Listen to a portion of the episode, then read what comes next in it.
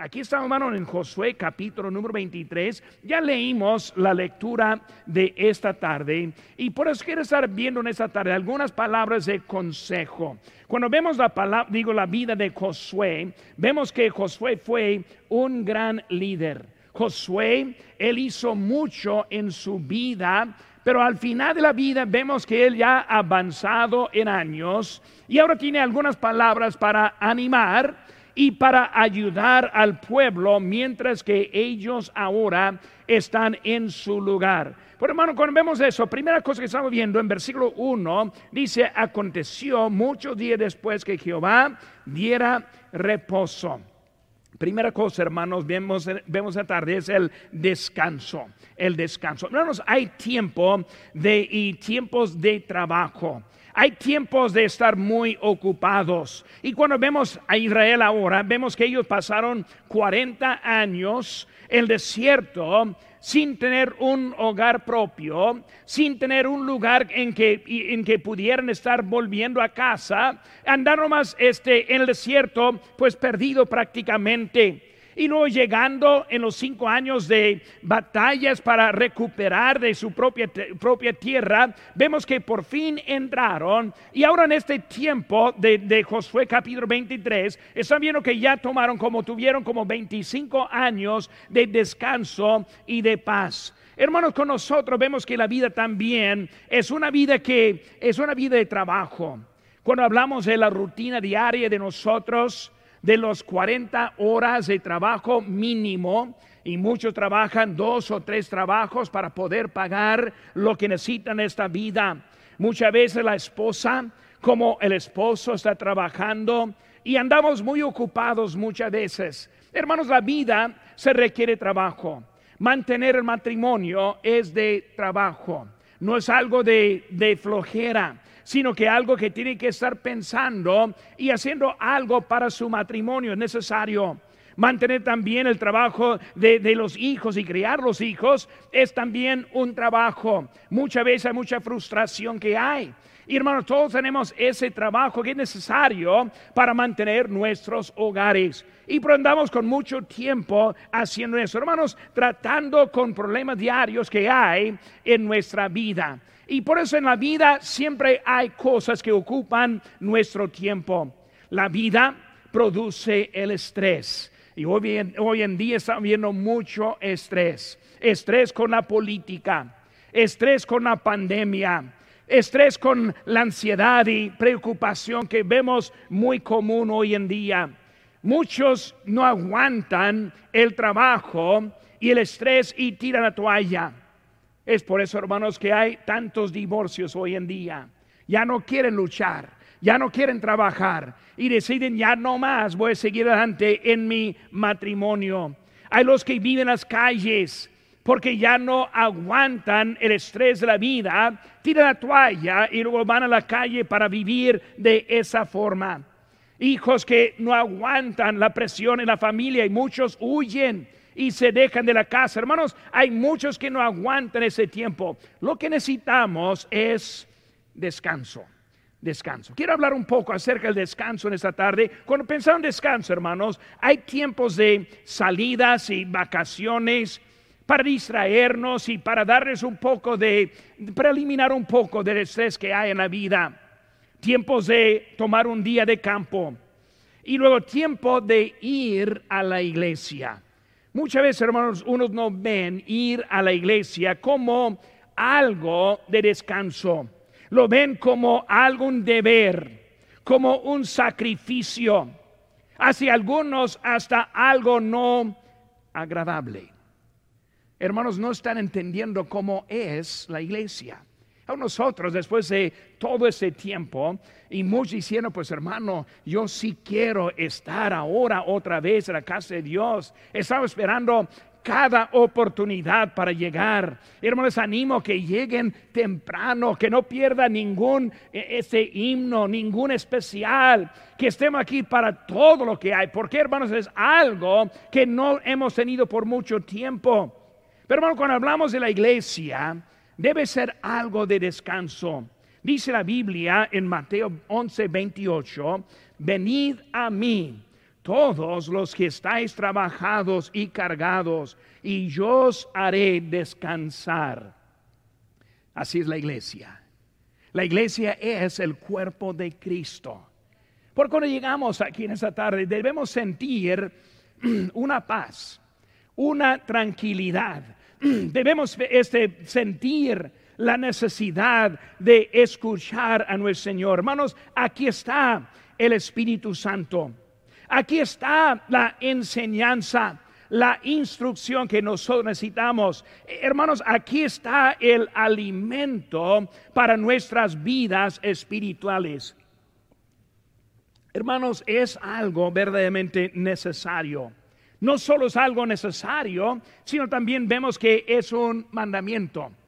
Debemos entender, hermanos, mandamientos de Cristo son mandamientos para nuestro bien. Cada uno que vemos viene con promesa, cada uno que vemos viene con algo que hasta nosotros también nos beneficia. Y cuando pensamos lo que Cristo siempre nos manda, nos manda para ayudarnos a nosotros, como dijo, no dejando de congregarnos como algunos tienen por costumbre, sino exhortándonos y tanto más cuanto ves que aquel día se acerca. Hermano, cuando vemos el tiempo ahora, Cristo quiere que estemos congregados. Aquí estamos ahora, ¿para qué? Para aprender. Hermanos, yo estoy aquí en esta tarde de veras para animar a todos. Yo quiero que salgan animados y con propósito y con planes para esta semana. Yo quiero que salgan con más paz que, que como entraron ahorita. Mi deseo es que todos salgan animados en esta tarde. Estoy aquí, hermanos, también para exhortar exhortar a algunos, animar a todos, pero a veces necesitamos una exhortación para ayudarnos en nuestra vida. Dios quiere que salgamos en su voluntad completamente, porque hermanos, porque muy pronto viene nuestro Señor. Muy pronto no vamos a tener tiempo para volver a la casa de Dios. Un tiempo, en un tiempo pronto vamos a estar en la gloria por la eternidad. Hermanos, es peligroso dejar de congregarse. Cuando uno deja de congregar, hace daño a usted mismo, hace daño a su familia, hace daño a los que están alrededor, a sus amigos y otros que hay. Por eso hay mucho peligro cuando uno decide, ya no voy a congregarme en la casa de Dios. Hermanos, también tiene su resultado. En Juan 15, versículo 2 dice, todo pámpano que en mí no lleva fruto, lo quitará. Y todo aquel que lleva fruto, lo limpiará para que lleve más fruto. Hermanos, hay peligro cuando uno empieza a dejar de congregar, porque llega el momento que ya no quieren volver. Llega el momento que ya no recuerdan. Una cosa como pastor que siempre me preocupa es cuando uno empieza a dejar de asistir. Y luego empieza a animarle y luego darle unos telefonazos y, luego visitarles. Y de vez en cuando llego a alguien y, y, luego le digo, en un lunes yo le hablo y digo, pues ayer le extrañé. Y luego me, hace, me, me la respuesta de que, ¿de, de qué? Ni, ni recordando que el día de ayer fue el culto. Tan apartados que ni pueden pasar el domingo ni pensar en lo que está pasando. Hermanos, ese tiempo de cuarentena, separados, para mí como, como fueron los domingos días largos.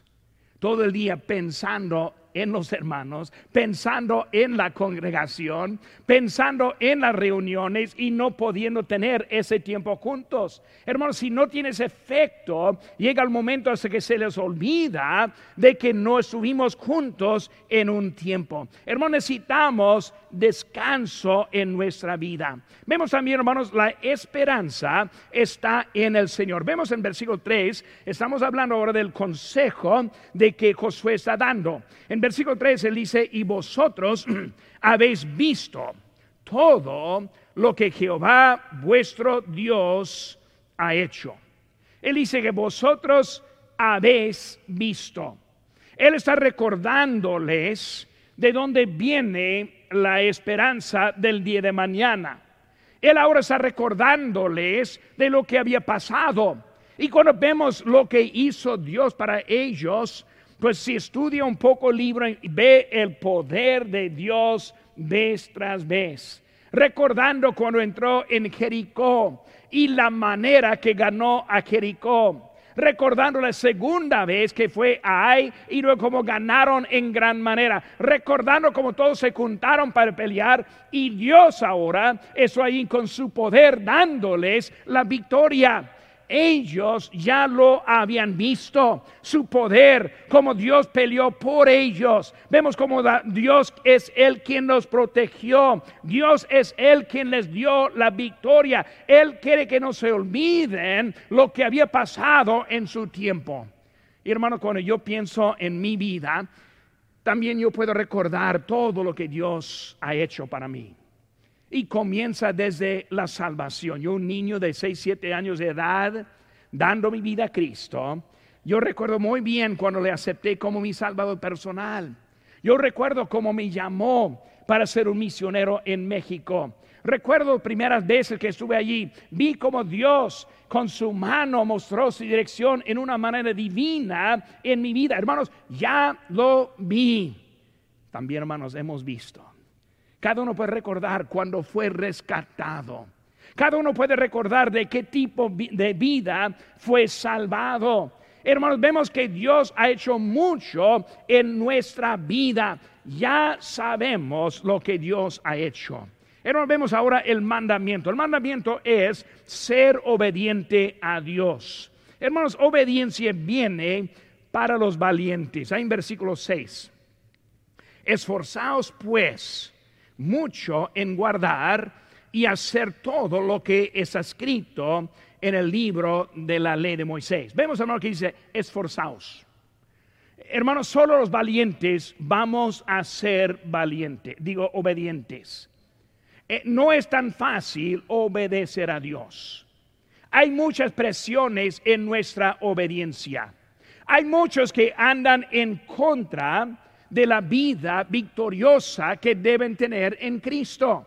Cuando vemos la vida, hermano, debemos entender que solo los valientes, solo los que van a esforzados para estar llegando adelante con el Señor, hermanos, guardar y hacer y no apartar. En realidad, Josué está hablando de lo que él lo había visto muchas veces. Recuerdo, hermanos, ahora lo que él dijo en Josué, capítulo 1, versículo 7 Dice, él dijo solamente, esfuérzate y sé muy valiente para cuidar de hacer conforme a toda la ley que mi siervo Moisés te mandó.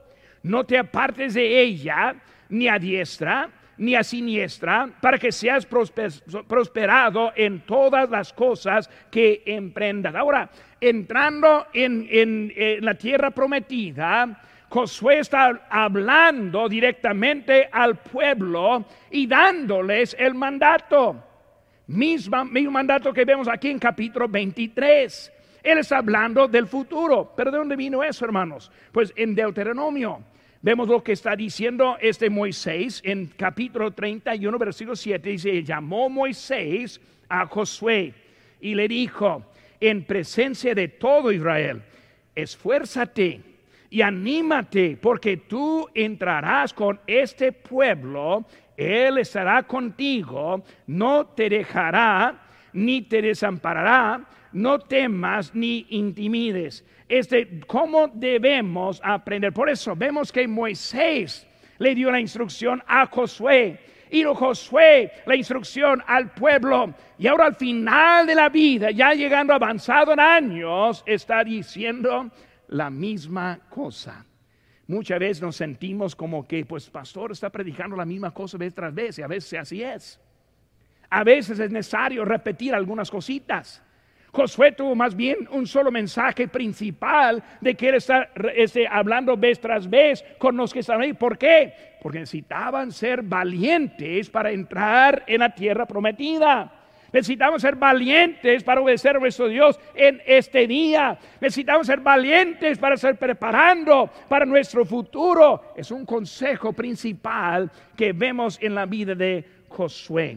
Aquí en versículos 8, hermanos, de nuestro texto, Josué 23, 8, una palabra que es muy interesante. Dice aquí, mas a Jehová vuestro Dios seguiréis.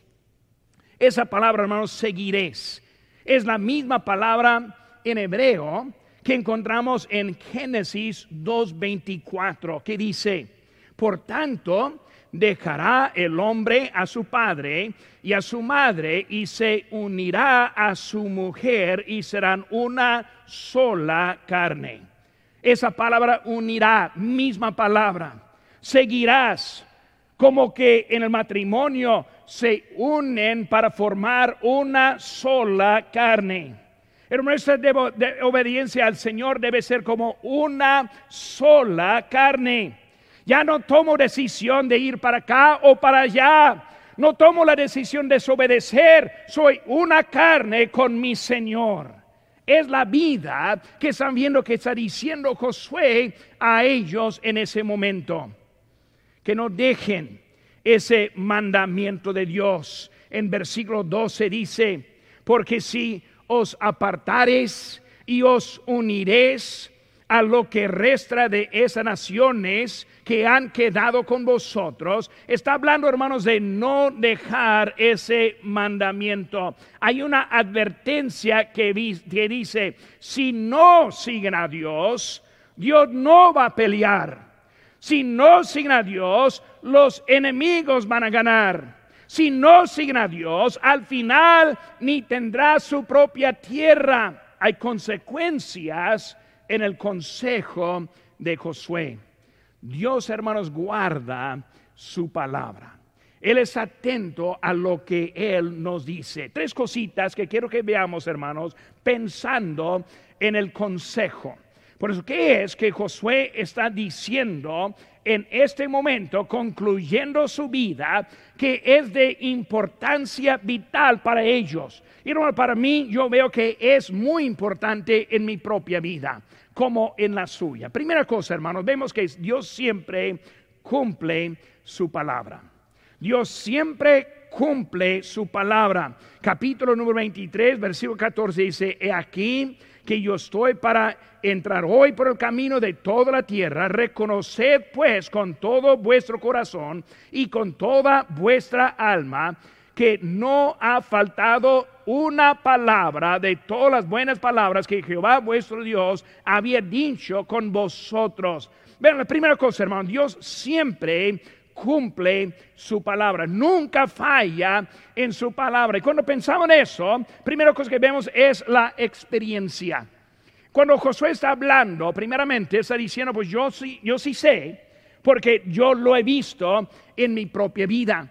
Y en su experiencia, hermanos, vemos que peleó por ellos en versículo número 3. Yo recuerdo que Dios cumple. ¿Por qué? Porque es Dios quien peleó. Recordando cuando entraron en contra de, de las naciones, que ellos ni levantaron espada. ¿Por qué? Porque Dios peleó por ellos. Por eso, por experiencia está diciendo, Dios pelea por nosotros. Él está diciendo, Dios va a guardar cada palabra que ha hecho. ¿Por qué? Porque yo lo había visto. También, hermanos, les dio la tierra.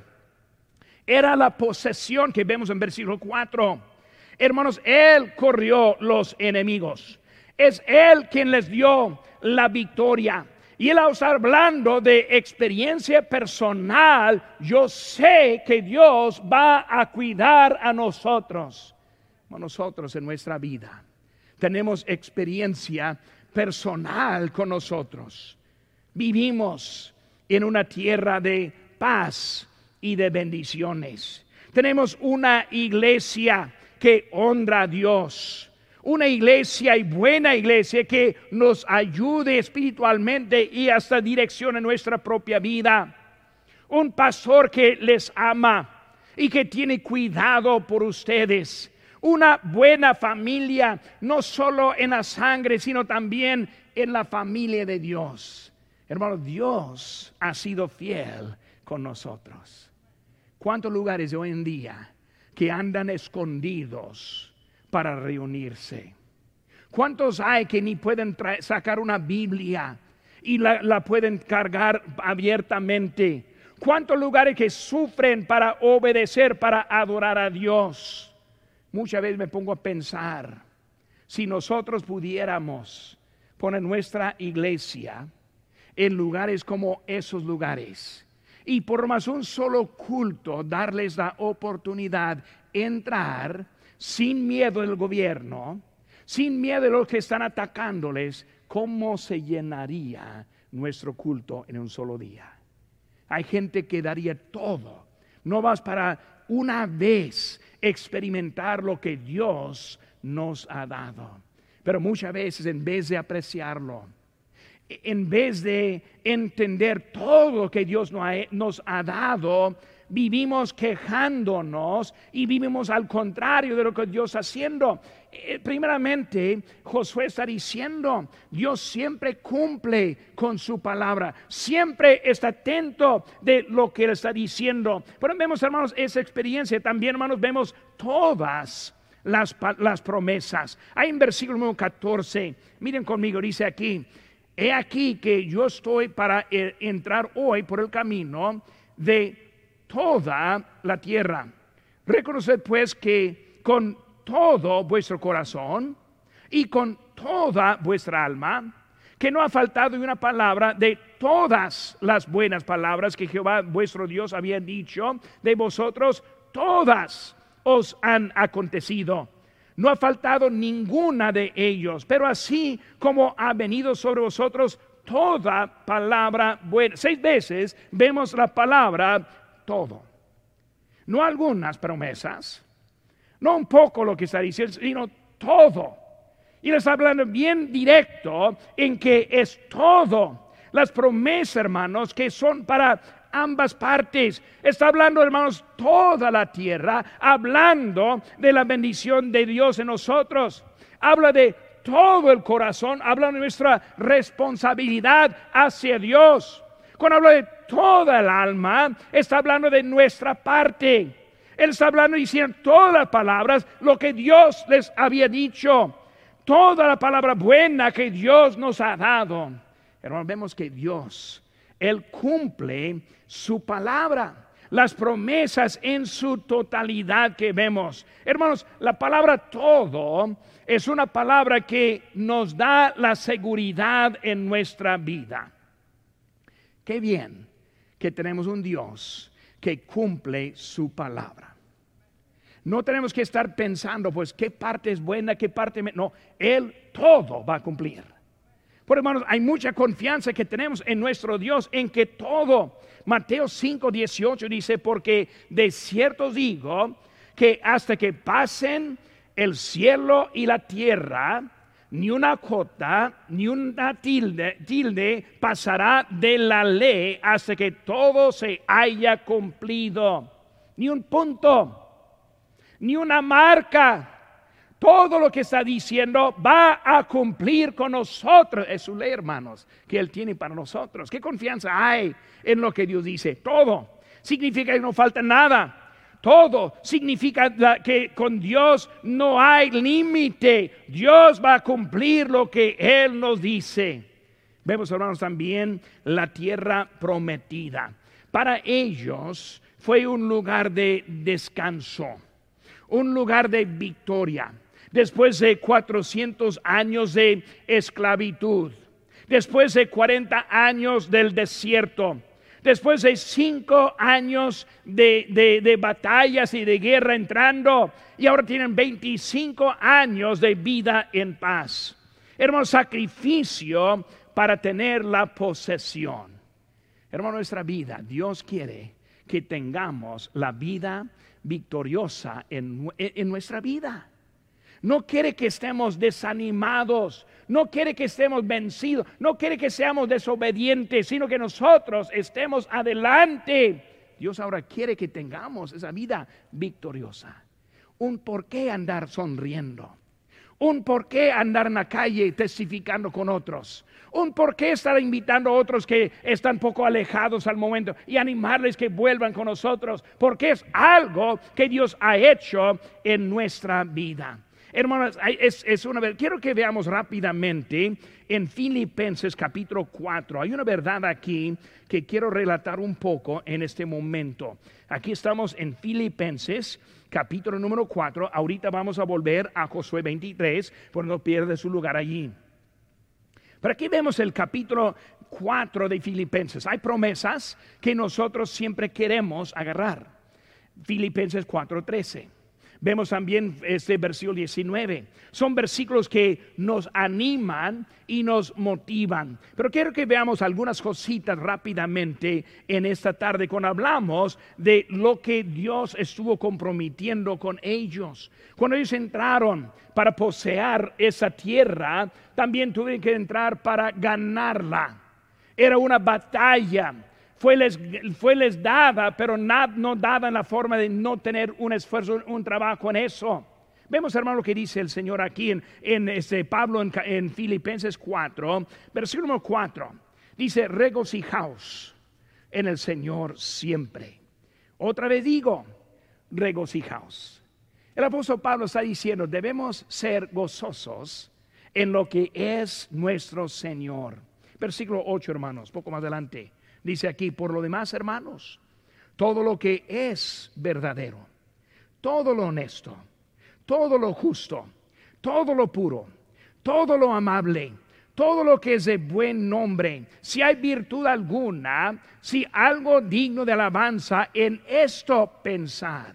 Lo que aprendiste y recibiste y oíste y vistes en mí, esto haced y el Dios de paz estará con vosotros. Hermano, vemos ahí la manera para entender la paz de Dios con nosotros.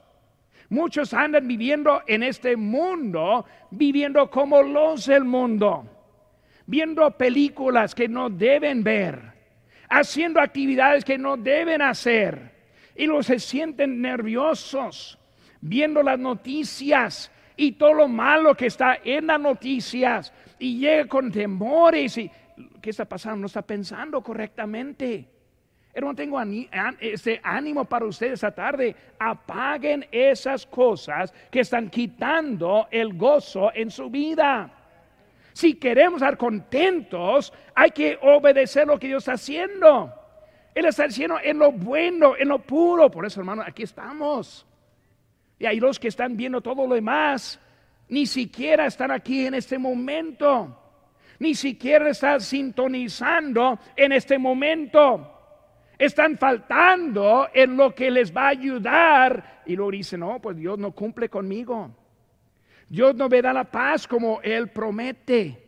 Hermanos, hay unas maneras para tenerla y Él nos está diciendo cómo tener esa paz. Vemos, hermanos, versículo 13. Todo lo puedo en Cristo que me fortalece. Hermanos, ese texto no va allí solito. Hay mucho antes ese texto para entender que todo lo puedo en Cristo. Si anda andando haciendo cosas que no debe estar haciendo, ocupando su mente en cosas que no debe ocupar, viendo cosas de terror que hay mucho en este mundo y está quitando y no puede hacer todo en Cristo. ¿Por qué? Porque no es obediente a la primera parte. Él está explicando cómo tenerlo. Vemos rápidamente, sigue aquí, él no termina, es una pedrada muy fuerte aquí que Pablo está dándonos en versículo 16. Pues aún a Tesalónica me enviasteis una y otra vez para mis necesidades. ¿Qué está hablando, hermanos? Ofrenda. No, pero pastor, no tengo para ofrendar, ¿no? Eh, eh, vamos a ver lo que está pasando. Pablo está diciendo cómo tener la paz. Y luego todo lo puedo. Y ahora empieza a hablar de la ofrenda. Está hablando de ellos que una vez y otra vez me enviaste. Nosotros tenemos los recipientes ahí atrás para la ofrenda de esa ofrenda enviamos a los misioneros para que ellos puedan decir a nosotros igual. Gracias, Iglesia Bautista Lancaster, por ofrendarnos. Tenemos un misionero en Hermosillo que debemos estar ofrendando. Tenemos un misionero en El Salvador que debemos estar ofrendando. En Honduras y otras partes de ese mundo debemos estar ofrendando. ¿Para qué? Para que digan lo que Él está diciendo. Versículo 17. No es que busque dádivas, sino que busco fruto que abunde en vuestra cuenta. ¿Saben qué, hermanos? Dios va a cuidar al hermano Luis Montaño si le ofrendamos o no le ofrendamos. Si no quiere darle, ni modo, él va a recibir bendiciones. Pero hermanos, yo quiero parte de esas bendiciones. Está diciendo ahí, él no está buscando dádiva, no está buscando ofrenda. Hermano, de veras, yo no estoy buscando su ofrenda. Los misioneros no están buscando la ofrenda. Pablo está diciendo una verdad aquí que es muy importante. Y él está diciendo que él está pidiendo para que sean bendecidos. ¿Cómo recibimos bendición, hermanos? Por ser obedientes. No queremos obedecer. Bueno, no espere las bendiciones. Eh, hay mucha verdad en ese capítulo. Vemos un poco más adelante, hermanos, ese versículo. Versículo 19. Mi Dios, pues, suplirá todo lo que os falta conforme a sus riquezas en gloria en Cristo Jesús. ¿Cómo queremos pararnos allí también? Uf, como el versículo 13, me gusta mucho el 19, pero no para llegar al 19 hay que entender el versículo 16 y el versículo 17, que nos lleva hasta que Dios supliendo. ¿Cómo es que Dios va a suplir si no somos fieles con Él? Hermanos, estoy hablando de las promesas. Eh, Josué está dando consejos. Dios siempre cumple con sus promesas. Dios siempre hará lo que Él dirá.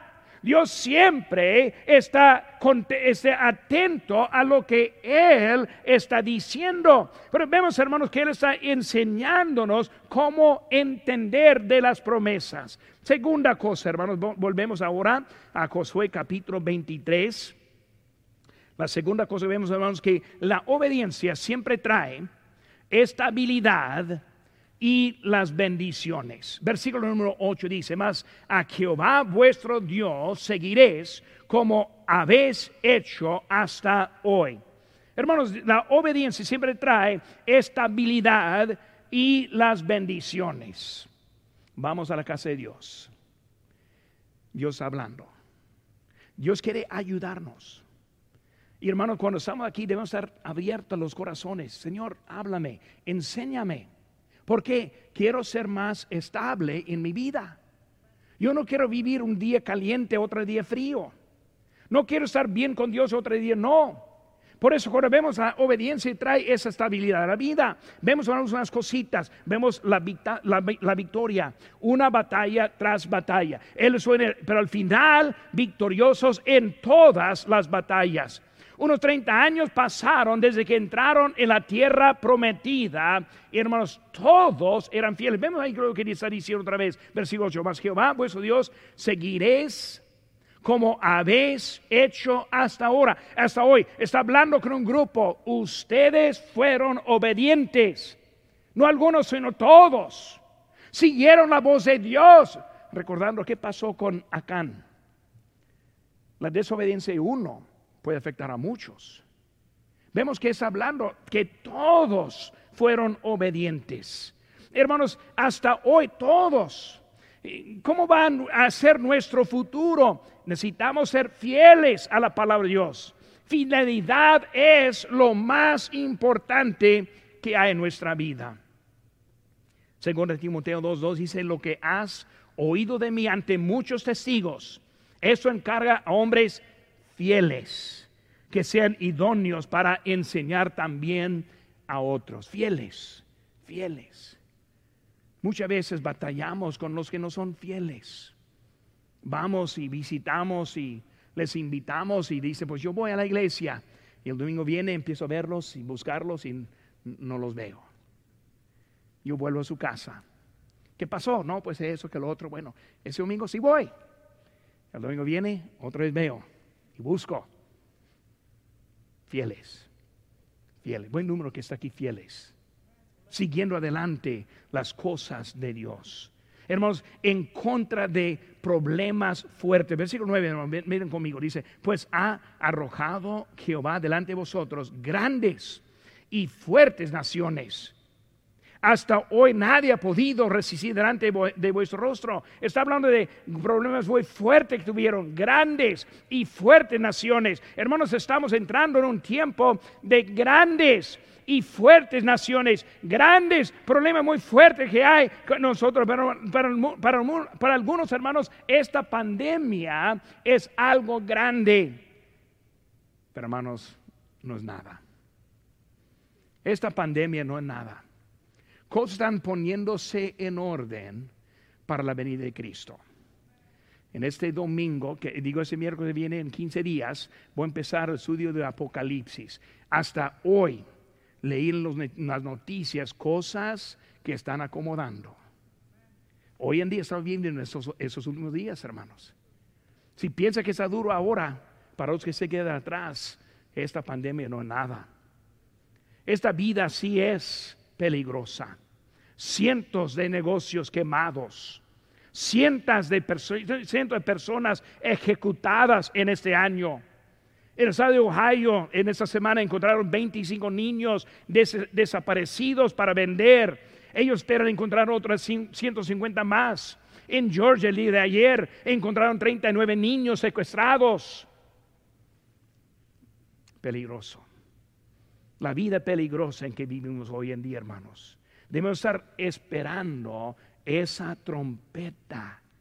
Y debemos estar preparados para la trompeta que nos va a llevar a la gloria. Vemos que Dios ahora, Él está mostrando unas cosas. Una cosa que muestra es Él está mostrando su favor.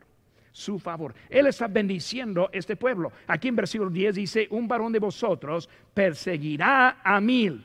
Porque Jehová vuestro Dios es quien pelea por vosotros como Él os dijo. Hermanos, Él ahora está mostrando uno contra mil. Me acuerdo, hermanos, la guerra de seis días. En 1967, Israel quiso ganar su independencia y fue una guerra que duró apenas seis días. Y esa guerra, los que leyeron la historia y saben la historia, Israel estuvo en contra de Jordán, Egipto, y también Siria. Muchos más en contra que ellos. Un país pequeño en contra de países grandes y en seis días se acabó.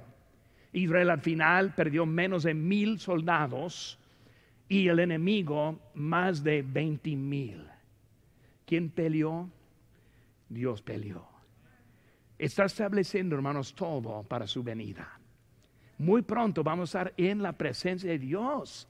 ¿Cómo estoy esperando ese día? ¿Cómo veo lo que Dios está haciendo con nosotros? Hermanos, es Dios quien da la victoria en nuestras vidas. Por eso, hermanos, el consejo, Dios siempre cumple su palabra. La obediencia siempre trae estabilidad y bendiciones. Últimamente, últimamente, hermanos, la desobediencia siempre produce la inestabilidad y la maldición. Capítulo 23, versículo 15 dice, pero así como ha venido sobre vosotros toda palabra buena que Jehová vuestro Dios había, os había dicho, también traerá Jehová sobre vosotros toda palabra mala, hasta destruiros de sobre la buena tierra que Jehová vuestro Dios os ha dado. Vemos, hermanos, la desobediencia. Hay versículo número 15, comienza con la, palabra pero. Pero. ¿Cómo dice esa palabra pero? En el lenguaje es una conjunción para conectar contrastes. Algo positivo, pero hay algo negativo. Algo bueno, pero puede ser algo malo. Si me obedece, pero si no, entonces hablando de que algo va a pasar, consecuencias que hay. La palabra mala, la destrucción, la separación, Dios en contra. Hermanos, imagínense, ellos estuvieron peleando para ganar toda la tierra y Dios está diciendo ahora, si no me obedeces, como yo les di esa tierra, te la quito. No pienses que Dios es bendición que es para siempre, sino el mismo Dios que está hablando aquí ahora está hablando de la consecuencia de la desobediencia. Hermanos, es importante entender que todo depende de nosotros en esta cosa. En Deuteronomio capítulo 11, nomás escucha aquí, dice, he aquí yo pongo hoy delante de vosotros la bendición y la maldición. La bendición si me oyereis los mandamientos de Jehová vuestro Dios, que yo os prescribo hoy, y la maldición si no oyereis los mandamientos de Jehová vuestro Dios, y os apartareis del camino que yo os ordeno hoy, para ir en pos de dioses ajenos que no habéis conocido. Dios está diciendo, yo te les doy, escogen bendición o maldición. No, pues yo quiero la bendición. Bueno, porque vivimos para ganar la maldición. Él está diciendo, les, quiero bendecir, pero yo cumplo mis palabras. Yo voy a bendecir a los obedientes. Y los desobedientes van a sufrir inestabilidad. Soy pensando de algunos que conozco hoy en día que han abandonado la casa de Dios, han abandonado las cosas de Dios y su vida está en caos. Yo ni sé cuántos matrimonios que yo conozco que ahora separados, divorciados, vida inestable. ¿Por qué? Porque no obedecieron la palabra de Dios. Dios está presentando el consejo, escogen el consejo, lo que quieran, yo les, les voy a dar si, si quieren tenerlo. Muchos cristianos viven en desacuerdo con la escritura, pero piensan que Dios siempre les va a bendecir. Lo veo y lo ven también cada día en Facebook, Instagram, hablando, uh, qué tan bueno Dios para mí. Y cuando ve la vida de ellos, no, esa vida no es para traer lo bueno de Dios una decisión. Está dándoles para que ellos, hermano, no entiendan lo que está diciendo la palabra de Dios. En eso, Dios está en contra del pecado, está en contra de desobediencia. Siempre Dios ha establecido principios por lo cual que vamos a vivir. Dice la Biblia en Gálatas 6, 7, no os engañéis, Dios no puede ser burlado, pues todo lo que el hombre sembrare, eso también segará. Hay muchos que no entienden que están sembrando. ¿Qué queremos tener mañana? Pues depende de lo que hacemos hoy. Dios nos ha dado la habilidad de seguirle, pero hermanos, es importante. Si somos salvos por la gracia, por la fe sin obras, pero hermanos, Dios no pasa por alto el comportamiento pecaminoso. Él está atento de lo que está pasando en la vida. Dios nos bendice por lo que somos. Sí, somos pecadores salvados por la gracia, pero hermanos, hay, hay consecuencias por la conducta. Dios nos bendice la desobediencia y el pecado no arrepentido. Hermanos, vemos que es el mismo Dios que está hablando aquí. Dios es amor. Pero hermanos, el amor extendido y también amplio, pero también con límites de la expresión. Hermanos, el, amor está definido en el rechazo. Ahora, en unos días más, este, vamos a tener una boda. Yo le dije a Sheila, ¿dónde está Sheila? Aquí está Sheila. Y dije, yo le dije ahorita que en una semana vas a ser la señora López, ¿verdad? Ella va a casarse con Israel, yo creo. No, me han dicho al contrario, pero yo creo que sí. Y cuando ellos se casen, hay unas palabras que van a, van a decir. Y cuando hablamos, hermanos, del amor, el amor se define en el rechazo. Si no hay rechazo, no hay amor verdadero. ¿Qué, vamos a ver en esta semana? Vamos a ver que rechazando todos las demás, serle fiel mientras vivan los dos. Israel solo va a demostrar su amor para Sheila si él rechaza todo lo demás. Sheila va a demostrar su amor para él solo si rechaza los demás. Joven, ya, no se puede amar, ya no. Ya está comprometida. Vemos, hermano, que Dios en su amor también rechazo. Un día va a haber un juicio, gran trono blanco, separación. No, pero pastor, Dios amor, sí, es amor en de que Él nos da la oportunidad de ir con Él. Por eso necesitamos entender con Dios. Hay una definición que está en eso. Dice la Biblia en, en Génesis 2.24, por tanto dejará al hombre a su padre, a su madre, y se unirá a su mujer y serán una sola carne. Rechazo. La vida necesita definición, hermanos. La vida definida. Cuando nosotros estamos entrando a la vida, hay que definir lo que somos. Cuando yo entré en el ministerio ahora hace algunos años, tuve que definir quién soy. ¿A cuáles iglesias voy a pedir apoyo? ¿Cómo voy a identificar cuando yo llego al campo misionero? Necesito definir lo que soy, porque si, si no, voy a ser como el viento y andando acá y allá, no sabiendo lo que creo ni lo que pienso. Necesitamos una definición.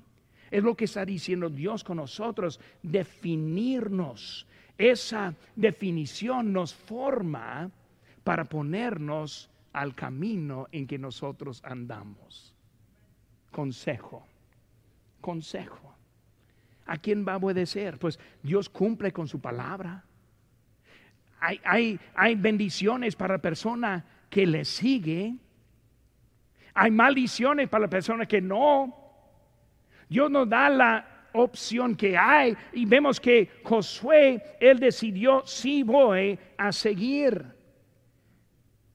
En Josué 24, 15, él dijo, si os mal os parece servir a Jehová, escogeos hoy a quien sirváis. Si a los dioses a quienes sirvieron vuestros padres cuando subieron al lado del río, o a los dioses de los amorreos en cuya tierra habitáis, pero yo y mi casa serviremos a Jehová. La conclusión, la conclusión para él, ahí es donde estoy.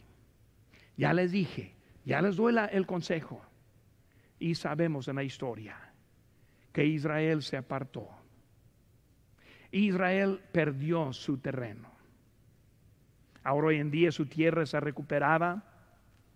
Ya Dios estableciéndose para tomar su reino aquí. Pero hablando de nuestra vida. Consejo. Consejo. Escucho a Dios. Obedezco a Dios. Que Él me define. Que Él me pone el camino derecho. Ni modo lo que hacen los demás. Yo y mi casa serviremos a Jehová.